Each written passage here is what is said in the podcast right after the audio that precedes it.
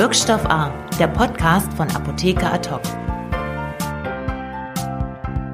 Ja, herzlich willkommen zu unserer nächsten Episode von Wirkstoff A. Heute freue ich mich mal wieder hier mit Tobias Lau zu sitzen. Hallo Tobi. Hallo Alex. Mein Name ist Alexander Müller, genau.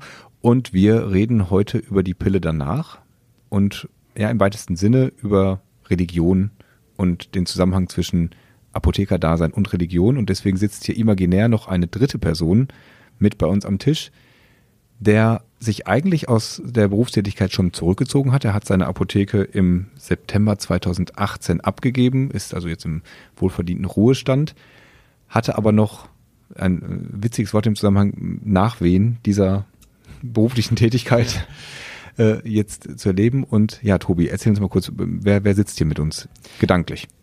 Es geht um Herrn Andreas Kersten, seines Zeichens, wie du sagtest, Apotheker und ehemaliger Inhaber aus Berlin, Berlin-Neukölln, hat dort äh, lange Jahre, äh, schon seit 1990 oder 91, die Undine Apotheke betrieben. Eine schöne kleine Eckapotheke direkt am Maybachufer, das ist die Grenze zwischen Kreuzberg und Neukölln.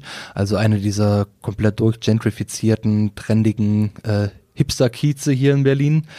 Ähm, was unter dem Aspekt natürlich ganz interessant ist, dass er dort so gar nicht hineinzupassen scheint, weil er dafür bekannt ist, dass er ein strenger, frommer Katholik ist, der sich aufgrund seiner dieser religiösen, weltanschaulichen Überzeugung gegen ja, Kontrazeptiva gestellt hat und äh, mehrfach schon Ärger hatte mit allerlei Menschen, weil er beispielsweise die Abgabe der Pille danach verweigert hat oder gewissen Missionierungseifer an den Tag gelegt hat, als er beispielsweise bei Kondomen in die Packungen so kleine Infoflyer gesteckt hat, äh, in denen er die Leute darauf hinweisen wollte, ne, dass es ja mit der Verhütung alles doch nicht so toll ist und dass sie sich vielleicht mal überlegen sollten, dem Leben eine Chance zu geben. Wie er, ja, er hat für, hat für Kinder geworben sozusagen gesagt, die Leute mögen genau. sich doch besinnen und äh, die, die Freuden eines kinderreichen Lebens.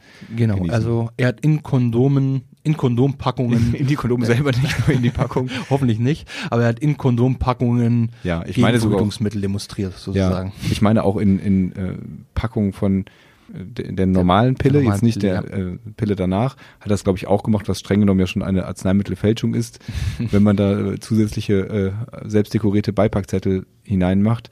Du hast es gesagt, er fällt natürlich hier in Berlin in so einem Kiez besonders auf. Es wird wahrscheinlich so erzkatholische Apotheker wie ihn im Bayerischen Wald oder in anderen äh, äh tief katholischen äh, Gegenden der Republik äh, öfter geben, wo sie nicht so auffallen.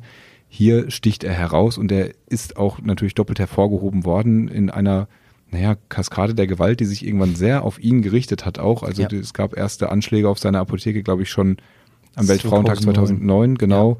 Ja. Erst mit Farbbeuteln, später sind ihm auch äh, regelrecht die Schau, äh, Schaufenster. Nicht regelrecht, ihm wurde das Schaufenster, ich glaube sogar mehrfach eingeworfen. Genau. Mhm. Also ich meine, ich muss dazu sagen, um jetzt mal gleich zu Beginn so ein bisschen aus der aus dem Nähkästchen zu plaudern. Ich hatte ja auch schon ein, zwei Mal mit ihm zu tun, länger mit ihm äh, gesprochen, eben im Rahmen der Berichterstattung über ihn. Äh, ich habe ihn als einen sehr offenen, freundlichen Gesprächspartner äh, kennengelernt. Ähm, muss sagen, meine persönlichen, meiner persönlichen Meinung und Weltanschauung steht er damit natürlich äh, auch sehr entgegen. Ich heiße das natürlich prinzipiell nicht gut, was er da macht. Das sage ich auch gleich von Anfang an. Aber sage auch, dass es eben ein Stück weit seine Weltanschauung ist und seine Religionsfreiheit. Äh, das kann man alles kritisieren, aber ich muss wirklich sagen, er hat schon dafür wobei er sich auch so exponiert hat, hat er trotzdem noch sehr viel dafür gelitten. Also diese Art und Weise, solche Konflikte auszutragen, sollte es eigentlich nicht sein, dass man jemanden irgendwie Scheiben einschmeißt und äh, ihm Farbbeutel gegen das Gebäude schmeißt und irgendwie Flyer gegen ihn verteilt. Demonstrieren gegen ihn kann man. Okay, das ist natürlich jedermanns eigene, ne? Das ist Teil der Gesellschaft. Das muss dazugehören.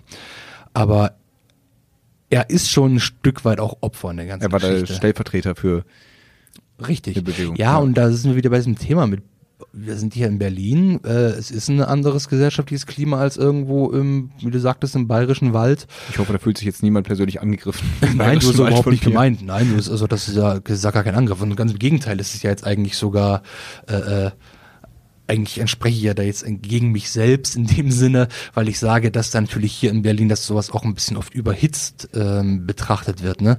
Das meine ich damit. Man kann natürlich da auch in der breiten Masse der Gesellschaft gegen, dagegen sein. Aber deswegen muss man nicht jemandem gleich die Scheiben einschmeißen. Er war aber auch äh, sehr exponiert und radikaler Hertha-Fan. Also radikal nicht im, im äh, Hooligan-Sinne, aber im. Möchtest du so insinuieren, dass es vielleicht Union-Fans waren, die ihm die Scheiben eingeschmissen haben? Wir wissen es nicht. Union-Fans getarnt extra am Weltfrauentag das gemacht, um ihre Spuren zu verwischen. Steile These? Ich glaube nicht, dass es das war. Nein, es war offensichtlich auch, äh, du hast ja schon angesprochen, die Flyer, die gegen ihn verteilt worden ja. sind. Da ging es also. Äh, also ich meine, er ist kein Nazi er hat in dem Sinne keinen äh, absolut menschenverachtenden Standpunkt um vertreten. Nein, überhaupt nicht. Darum genau, das nie. meine ich ja. Deswegen meine ja. ich ja, es ist halt bei ihm nochmal, man brennt bei dem Verhütungsthema. Ich habe da meine Meinung, er hat eine andere Meinung, aber deswegen schmeiße ich ihm nicht die Scheiben ein. Und da sind wir eigentlich jetzt auch schon ganz genau bei dem Punkt, um dem es jetzt aktuell geht. Genau, denn er hat äh, ja diesen, diesen Ärger auf der äh, im weitesten Sinne zivilen Schiene äh, bekommen, aber er hat eben dann irgendwann auch ähm, berufsrechtlich Ärger bekommen mit der Kammer, die gegen ihn vorgegangen ist, die das relativ lange hat laufen lassen. Auch dazu kommen wir noch, denn das ist, ähm, ist möglich. Also die, die, die, die ist durchaus ein Graubereich da im, im rechtlichen Sinne. Aber irgendwann sind sie gegen den Vorgang und es kam dann auch zu einem ähm, berufsgerichtlichen Verfahren. Vielleicht kannst du das mal kurz zusammenfassen, was der Auslöser war, der, der Ursprungsfall und wie es dann, ja, dann, dann gehen wir in die Berichterstattung von dem, von dem Urteil. Äh, ja, natürlich. Also jetzt im November ist hier in Berlin am Berufsgericht für Heilberufe äh, das Urteil gefallen der Auseinandersetzung zwischen Herrn Kersten und der Apothekerkammer Berlin, die gegen, den, gegen ihn eine Warnung verhängen wollte. Da geht es konkret darum, dass er sich geweigert hat, in vier Fällen, äh, die dort halt relevant waren, die dort verhandelt wurden und die zwischen 2013 und 2017 stattgefunden haben, sich geweigert hat, die Pille danach abzugeben. Konkret einmal äh, im Notdienst, da stand wohl abends 22 Uhr äh, eine Frau und ihr Freund bei ihm am Notdienstschalter, äh, wollte die Pille danach haben und er hat sie halt weggesteckt. Hat halt gesagt, gibt er nicht ab. Äh, wollte ihr halt so ein Schreiben, also hat ihr so ein Schreiben in die Hand gedrückt. Das ist in den Gerichtsakten zitiert. Willst du es mal gerade vorlesen, damit unsere Hörerinnen und Hörer auch wissen, was und sich ein eigenes Bild vielleicht machen können? Ja, genau. Bitte. Auf besagtem Flyer begrüße dann die meist weiblichen oder die weiblichen äh, Kundinnen folgender Text. Liebe Dame, lieber Herr, der Wirkmechanismus der Pille danach ist noch nicht vollständig geklärt. Einerseits wird der Eisprung gehemmt und damit eine Befruchtung der Eizelle durch die Samenzelle unmöglich gemacht. Andererseits wird die Einnistung einer bereits befruchteten Eizelle in die Schleimhaut der Gebärmutter verhindert. Da die Schwangerschaft mit der Verschmelzung von Ei und Samenzelle beginnt, wird durch die Einnahme der Pille danach beginnendes menschliches Leben an seiner Entfaltung gehindert. Bitte geben Sie dem Leben eine Chance. Im Anschluss hieß es dann, bitte werben Sie für einen verantwortungsvollen Umgang mit Verhütungsmitteln. Setzen Sie sich ein für eine grundsätzliche Offenheit und Bereitschaft, Kinder zu bekommen und für eine sorgsame Abwägung bei der Entscheidung für ein Verhütungsmittel. Im Bewusstsein der Lebensbereicherung durch Kinder. Herzlichen lieben Dank. Okay, soweit. Also dieser Flyer, der ja in ähnlichen Formen eben auch in den Kondompackungen und in den normalen Pillepackungen war. Also wir haben es schon gesagt, er hat diese anderen Verhütungsmittel ja abgegeben, Pille danach eben nicht. Und was hat er mit diesem Zettel gemacht? Das ist das Entscheidende an dem Fall. Das ist nicht, nicht unbedingt das Entscheidende, um genau zu sein. Entschuldigung, es spielt ähm, auch eine Rolle. Es spielt eine Rolle, genau. Ähm, das war dann aber ein anderer Fall von einer Patientin, die mit einem Rezept ähm, vorher noch, also als die Pille danach noch äh, verschreibungspflichtig war, zu ihm kam, wurde er 2014, 15. Seitdem ist die Pille danach ja ein äh, OTC. Ähm, auf jeden Fall kam eine Patientin mit einem Rezept zu ihm und er hat sich geweigert, das abzugeben. Und diese Patientin hatte dann später im Briefkasten äh, ja, Post von ihm. Äh, da hat er ihr vollkommen ungefragt diesen Flyer zugesendet. Und das hat sie natürlich als äh, übergriffig empfunden. Extrem übergriffig empfunden. Also seien wir ehrlich, ich finde es auch ziemlich creepy. Ja, und das ist auch, und das ist mir letztendlich dann auch auf die Füße gefallen, äh, datenschutzrechtlich Richtig. natürlich problematisch, weil die genau. Kundendaten nicht zu diesem Zweck eben übergeben wurden, dass man behelligt wird mit. Ganz genau, das war die Handhabe. Das ist auch so ein bisschen die Ironie der Sache, dass das Einzige in dem Verfahren, wofür er dann irgendwie ja, quasi dran gekriegt wurde oder wo, wessen er sich schuldig gemacht hatte, eigentlich ja nur datenschutzrechtlicher Verstoß war. Den er, das muss man aber auch zur Ehrenrettung sagen, auch eingesehen und eingestanden hat. Richtig, das hat er auch, genau vollumfänglich eingeräumt, hat gesagt, das tut ihm leid und gut ist. Ne? Ja. Also das ist dann einfach ein anderes Thema auch. Wird auch in dem Urteil explizit so gesagt, dass der Inhalt des Zettels, den er verschickt hat, dafür nicht relevant war. Also das hat keinen Unterschied jetzt gemacht, ne? ob er, er hätte ja auch eine Postkarte mit Blumen schicken können. Ja, in der Tat, in dieser ganzen äh, DSGVO-Debatte ging es ja um Geburtstagsgrüße und ob man die eigentlich noch genau. ungefragt nach Hause schicken darf. Also genau. Gut, das, äh, da Haken hinter, da mhm. hat er dann diese Verwarnung für äh, erhalten, die wurde bestätigt, beziehungsweise dann auch gerichtlich. In dem anderen Fall, und äh, das ist ja das Zentrale auch, ähm, die verweigerte Abgabe der Pille danach, hat das Gericht gesagt, ist in Ordnung. Ja, unter bestimmten Umständen, die eben in Neukölln gegeben sind. Und das finde ich ganz interessant, weil ich muss zugeben, also wie ich es ja vorher schon erwähnt habe, ähm, ich bin jetzt nicht in der Position, dass ich den Herrn Kersten aufgrund seiner Weltanschauung irgendwie verteidigen würde. Ich stehe dem auch um ganz ehrlich zu sein, persönlich stark zuwider. Aber ich finde das Urteil, so wie es gefallen ist, interessant und richtig, weil es so pragmatisch auch gefällt wurde und einer meiner Meinung nach doch recht nachvollziehbaren Argumentationslinie folgt. Das war jetzt eine schöne lange Anmoderation, aber jetzt spannen unsere Le Hörer, ich sag mal Leser, Richtig. nicht so äh, lange auf die Folter.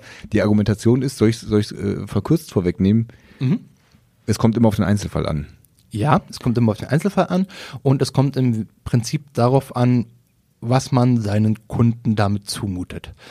Denn der Punkt ist, ja, dass die persönliche, weltanschauliche, religiöse Einstellung des Apothekers ähm, nicht die Arzneimittelversorgung der Bevölkerung beeinträchtigen ja. darf. Lass uns da kurz einen Schritt mhm. zurücktreten, bitte. Nämlich die, die grundgesetzlichen Grundlagen, auf die beide sich berufen können. Also haben wir einmal den Apotheker, dann haben wir Artikel 4, Religions- und Gewissensfreiheit. Demnach kann ein Apotheker äh, sagen, ich gebe bestimmte Medikamente aus religiöser Überzeugung eben nicht ab. Wie hier Pille danach mit der Erklärung, die er auf diesem Flyer so schön geliefert hat. Und dann ist die Frage, kann er dazu gezwungen werden, gegen seine grundgesetzlich geschützte Religionsgewissensfreiheit ja, zu verstoßen oder die, hm. die hintanzustellen.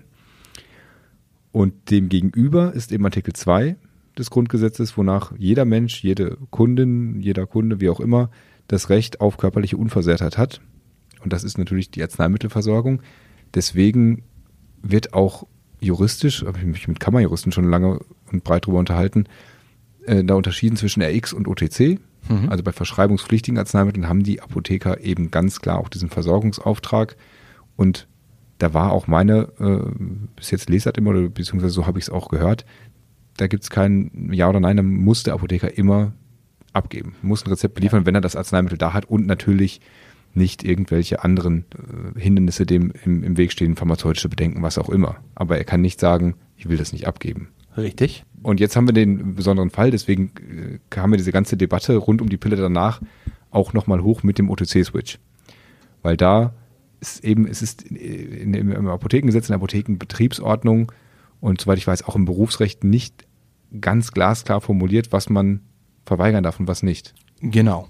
Und auch OTC zählt ja zur Arzneimittelversorgung der Bevölkerung, die, und das ist die hoheitliche Aufgabe des Apothekers, die ihm der Staat übertragen hat, er sicherzustellen hat. So, nun ist der Punkt, und das meine ich, da ist das, finde ich, hat das Gericht sehr pragmatisch argumentiert, dass in dem Einzelfall, der sich da ereignet hat, er die Arzneimittelversorgung ja nicht weiter beeinträchtigt.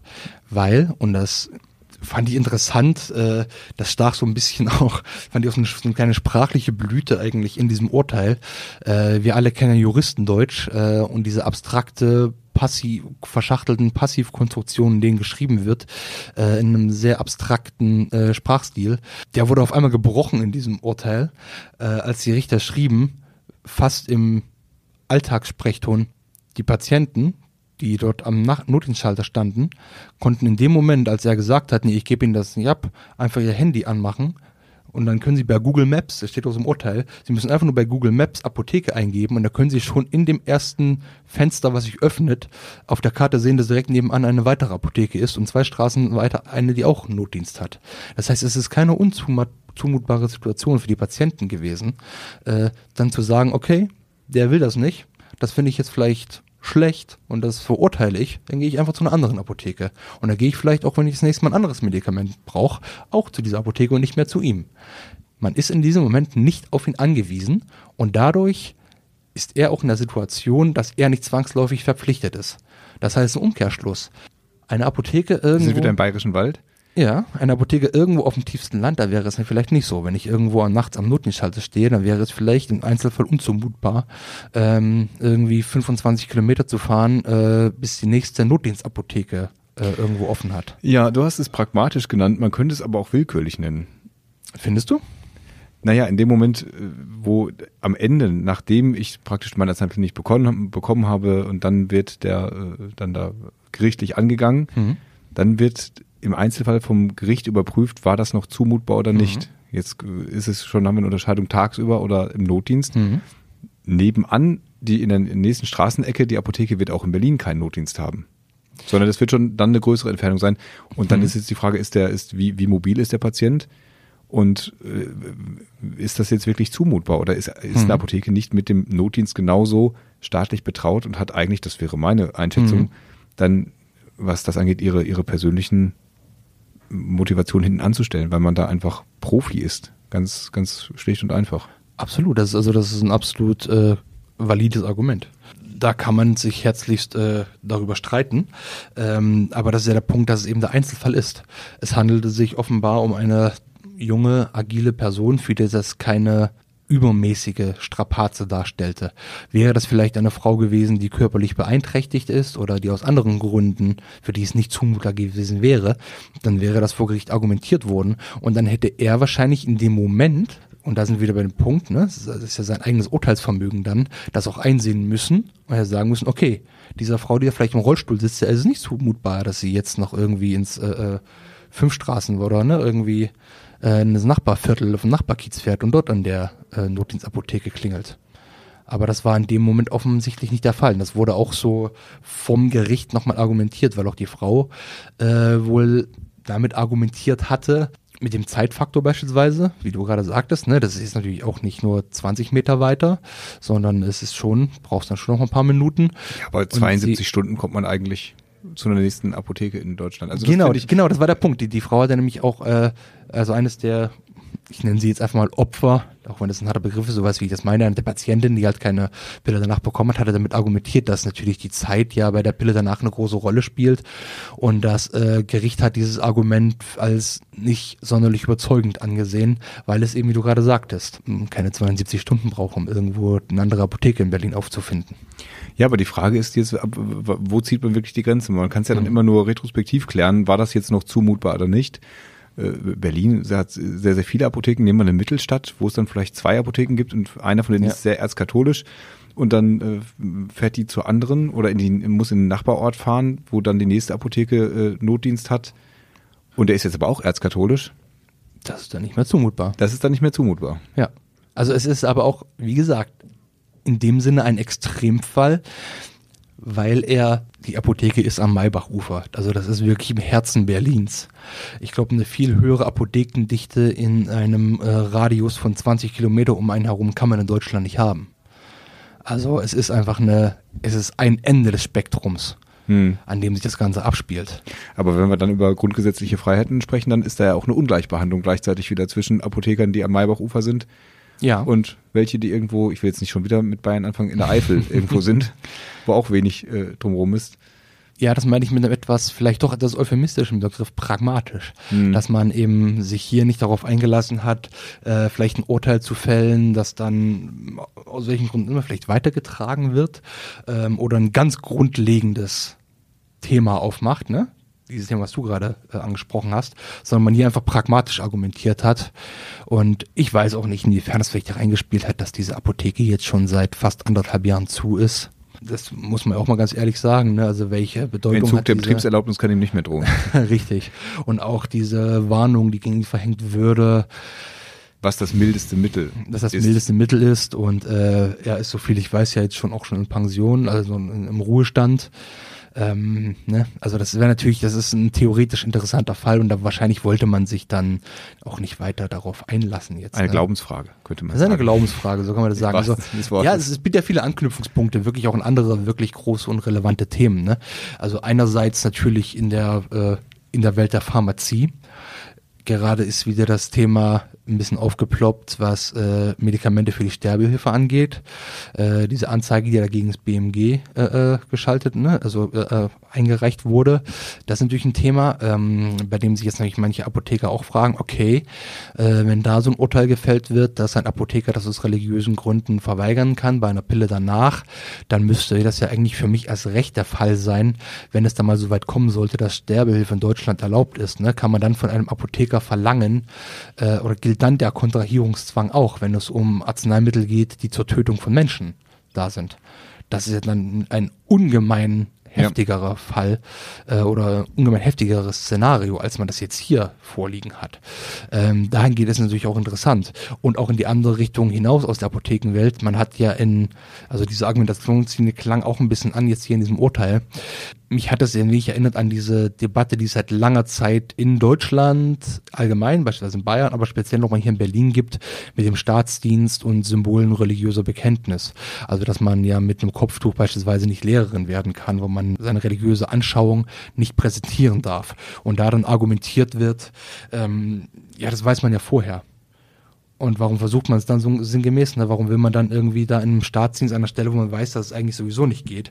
Und so ja. hat auch das Gericht hier argumentiert in dem Fall an einer Stelle, äh, hat geschrieben, dass auch schon zu der Zeit, als er angefangen hat, als Apotheker zu arbeiten, in den Ende 70er, glaube ich, war es, dass auch schon zu dieser Zeit äh, gab es auch schon Kontrazeptiva. Und es muss ihm auch damals schon bewusst gewesen sein, dass er als Apotheker in die Position kommen wird, dass er vielleicht äh, Arzneimittel abgeben muss, die vielleicht mit seiner religiösen, weltanschaulichen Grundhaltung nicht konform gehen. Das muss ihm einfach bewusst sein, wenn ein Apotheker als Apotheker arbeiten will. Und dann kann man nicht im Nachhinein dann sagen, naja, nee, das, diesen einen Aspekt des Berufes, den ja. will ich jetzt aber nicht. Das meinte ich gerade, als ich das angesprochen habe, mit dem Versorgungsauftrag, den ein Apotheker hat. Du hast es ja äh, richtigerweise angesprochen mit dem öffentlichen Dienst und in Schulen, wo man eben die äh, freie Religionsausübung auf der einen Seite hat und auf der anderen eben dieses Neutralitätsgebot von Institutionen. Jetzt ist die Apotheke eine privatwirtschaftliche Einrichtung mit einem staatlichen Versorgungsauftrag. Richtig. Ist also irgendwo dazwischen. Und wir genau. haben das ja jetzt mal vielleicht ab von einer, von einer Abgabeverweigerung, wo wir dann noch, noch wirklich enger in diesem Versorgungsauftrag drin sind. Ähm, die Glaubensfrage ja auch allgemein. Haben wir ja auch bei uns auf der Seite schon mehrfach darüber berichtet. Gab es zuletzt einen ja. Fall von dem einen Apotheker, der zum Islam, äh, dem Islam beigetreten ist oder konvertiert ist, oder wie auch immer, und äh, dann dann nur darüber informiert hat. Hat einfach nur Info-Flyer auf dem AV-Tisch ausgelegt und hat ein T-Shirt an mit einer Botschaft, aber hat ansonsten auch niemanden missioniert, auch noch nicht mal aktiv angesprochen, sondern nur, ja. wenn er angesprochen wurde, auf diese Flyer eben Auskunft gegeben. Ganz friedlicher, ja. äh, netter junger Mann auch, muss man sagen. aber es ist natürlich, hat es auch großen großen Aufschrei gegeben zu ja. dem Thema. Und es ist dann immer die Frage, ja, wo, wo ist es noch zulässig und wo nicht? Ich glaube, da hat auch jeder so ein bisschen seine persönliche Grenze. Das ist in Deutschland sowieso, nicht nur in Deutschland, in den USA, in Großbritannien, überall auf der Welt werden diese Debatten geführt. Ja. Trennung von Religion und privaten Staat, Einrichtungen ja. und Staat. Naja, da gilt natürlich für eine Apotheke, wie du auch gerade sagtest, ähm, die Apotheke als privatwirtschaftlich geführter Betrieb mit hoheitlichem Auftrag steht irgendwo dazwischen, ist dann aber in dem Sinne beispielsweise ganz konkret getrennt, weil es ist also ganz, ganz anders, weil es ein weil es eben im Endeffekt auch ein privatwirtschaftlich geführter Betrieb ist und wir ein kleinteiliges Apothekensystem in Deutschland haben. Was meine ich damit? Damit meine ich, eine staatliche Institution hat aus religions, religiös neutral zu sein. Punkt. Also das diese Meinung vertrete ich jetzt beispielsweise und diese Meinung vertreten ja auch äh, sehr hohe Gerichte in Deutschland und das nicht umsonst, weil es nun mal auch im Grundgesetz so festgeschrieben steht. Das heißt, von einer staatlichen Institution erwarte ich, dass sie religiös, dass sie in Religionsfragen neutral ist. Das ist auch wieder eine Sache, die man sehr weit diskutieren kann. Ich finde es zum Beispiel auch, ich persönlich finde es furchtbar, dass in Bayern beispielsweise Kreuze in Schulen hängen oder in Amtsstuben. Das gehört da nicht hin, weil der Staat vertritt jeden Menschen, egal ob er Christ, Muslim, Jude, Bahai, Buddhist oder Hindu ist. Das hat damit, ne? Also diese Voreinnahme geht schon mal nicht so. Tobi das Lau gilt redet aber, sich in Rage. In Nein, das gilt aber, das gilt aber, genau das gilt aber für eine Apotheke nicht. Weil eine Apotheke ist ein privatwirtschaftlich geführter Betrieb und ich sage mir, okay, es darf nicht eingreifen in die pharmazeutische Betreuung und Beratung etc. Das setze ich mal völlig voraus. Aber wenn das jetzt halt irgendwie eine, ein erzkatholischer Inhaber ist und der will da ein Kreuz reinhängen und noch ein Marienbild oder es ist eben ein Muslim, der da eine Shahada über dem HV hängen hat, von mir aus. So, da machen viele Apotheken haben heiligen machen. Namen. Die heißen richtig, schon richtig, St. Maria, so. St. Und wenn ich ein persönliches Problem, das ist auch dieser Punkt, wenn ich damit ein Problem habe, dann gehe ich da nicht hin. Dann gehe ich in eine andere Apotheke. Und in dem Falle, wo ich vielleicht nicht die Auswahl habe, in eine andere Apotheke zu gehen, dann muss ich das in dem Moment eben hinnehmen, weil es ja die pharmazeutische Betreuung nicht beeinträchtigen darf und nicht beeinträchtigt. Das heißt, der hoheitliche Auftrag ist ja nicht, dass die Apotheke den Staat repräsentiert und deswegen neutral sein muss, sondern der hoheitliche Auftrag ist, die Arzneimittelversorgung sicherzustellen und das muss ohnehin gewährleistet sein. Ja. Sehr spannend. Also ich würde mich wirklich freuen, wenn wir dazu äh, viel Feedback von euch kriegen würden, weil ich glaube, da hat jeder eine, so seine eigene Grenze. Der, dem einen ist vielleicht schon die äh, Miserio-Sammelspardose auf dem HV-Tisch zu viel. Ja. Dem nächsten äh, wäre es dann der Flyer, der äh, auf dem Tisch liegt und äh, dem dritten vielleicht erst, wenn der Flyer in die Tüte mitgegeben wird, ungefragt. Und ich glaube, alle sind wir uns einig, dass wenn der Flyer ungefragt nach Hause geschickt wird, Ja, das ist richtig. erschlichenden Dass da Grenze überschritten ist, das ja. ja, genau. Und Ja. bei der Abgabe letztendlich sind wir auch so, also da finde ich und auch dazu gerne nochmal eine Debatte anstoßen. Ich finde, es gehört auch bei der Abgabe eine prof- professionelle Distanz rein, denn ansonsten kannst du so viele Felder aufmachen. Wir haben jetzt die Pille danach, ist Absolut. natürlich sehr prominent und auch äh, sehr eng an diese religiösen Überzeugungen gebunden. Aber man würde jetzt von einem Veganer dem auch nicht zugestehen, dass der äh, keine Arzneimittel mit Gelatine mehr ähm, abgibt, weil er da Ganz grundsätzlich dagegen ist. Oder dass Genau. irgendjemand sagt, ich äh, gebe äh, Rabattarzneimittel nie oder überhaupt nie Arzneimittel ab, die in China produziert sind, mit Verweis auf die Menschenrechtslage da oder was genau, auch immer. Genau. Man muss, finde ich, und das ist jetzt auch wieder meine persönliche ist Meinung, es ganz wichtig, Religion nicht von Weltanschauung zu trennen. Das ist in dem Sinne, da kann sich niemand darauf berufen, dass äh, die religiöse Überzeugung da höher stehen würde, als, wie du gerade sagtest, andere weltanschauliche Grundhaltungen wie Veganismus oder sowas. Das war ein schönes Beispiel mit China und Indien, Menschenrechtsfragen oder sowas. Das darf man da nicht trennen, weil man genau diese Argumentation nämlich auch oft hört und die oft sehr willkürlich ist, dann zu sagen, okay, in dem Moment ist es aber mein religiöses Bekenntnis und das hat dann eine andere Wertigkeit als zum Beispiel jemand, der Veganer ist oder eine andere politische oder philosophische, weltanschauliche Auffassung vertritt. Und auf der anderen Seite, ein Punkt, den du gerade angesprochen hast, ist diese Trennung zwischen der rechtlichen und der persönlichen Ebene. Und das meine ich nicht nur aus der Sicht des Apothekers, der das ganz klar trennen muss, sondern, und das ist vielleicht auch so ein schöner Appell nochmal zum Schluss, weil wir gesagt hatten, wir hätten ja gerne eure, eure Meinung dazu auch möglichst umfassend man sollte dann immer reflektieren, was ist die rechtliche Bewertung und was ist die persönliche Auffassung. Das ist das, was ich meinte. Mir persönlich ist es auch zuwider und ich möchte auch nicht irgendwie, wenn ich mir ein äh, Medikament abhole, äh, behelligt werden von der religiösen Auffassung des Apothekers, äh, der es mir abgibt. schön, dass du sagst, ich wollte dich nämlich, als du das gerade mit pragmatisch gesagt hast, schon, Mhm. schon danach fragen, wie du reagieren würdest, wenn du jetzt, ich meine, der hätte es sich ja auch leichter machen können und Mhm. sagen können, oh, sorry, Pille danach habe ich nicht da, aber ich sage, die nächste, die nächste Apotheke, da können sie hinfahren. Äh, wollte er aber nicht. Und er hat ja ganz bewusst auch diesen Preis bezahlt, indem er auch äh, in die Öffentlichkeit gegangen ist, insofern, als er schon Genau. im Schaufenster neben seiner Hertha-Leidenschaft auch von seiner religiösen Überzeugung äh, da keinen Genau. Hehl ausgemacht hat. Und wie gesagt, das ist zum Beispiel eine Sache, das äh, steht meinem Weltbild völlig entgegen. Ich teile diese Auffassung von ihm überhaupt nicht. Aber ich finde, er hat das Recht, das zu äußern. Was und hättest ich du jetzt gemacht das, im Notdienst, wenn du, wenn du jetzt hättest da gestanden Ich hätte mich oder ihr als, aufgeregt, als ich hätte- Paar und hättest, Ja. hätte gesagt, äh, Pille danach gebe ich euch nicht ab. ich hätte mich aufgeregt, ich hätte Kacke gefunden und wäre dann zur nächsten Apotheke gegangen und hätte dann aber, dann wäre ich einfach nie wieder zu ihm hingegangen wahrscheinlich. Dann hätte ich gesagt, okay, das ist kein Apotheker, den ich, den, den ich bei dem Thema irgendwie vertraue äh, und dass das nervt mich, dass er das macht. Ähm, aber wenn es sein Recht ist, ist es sein Recht. Hm. Und ich finde es ganz wichtig, dass man auch, und das ist jetzt, ich will jetzt gerne ein riesengroßes Fass aufmachen, aber ich finde, also das klingt sehr pathetisch, aber das ist gelebte Demokratie.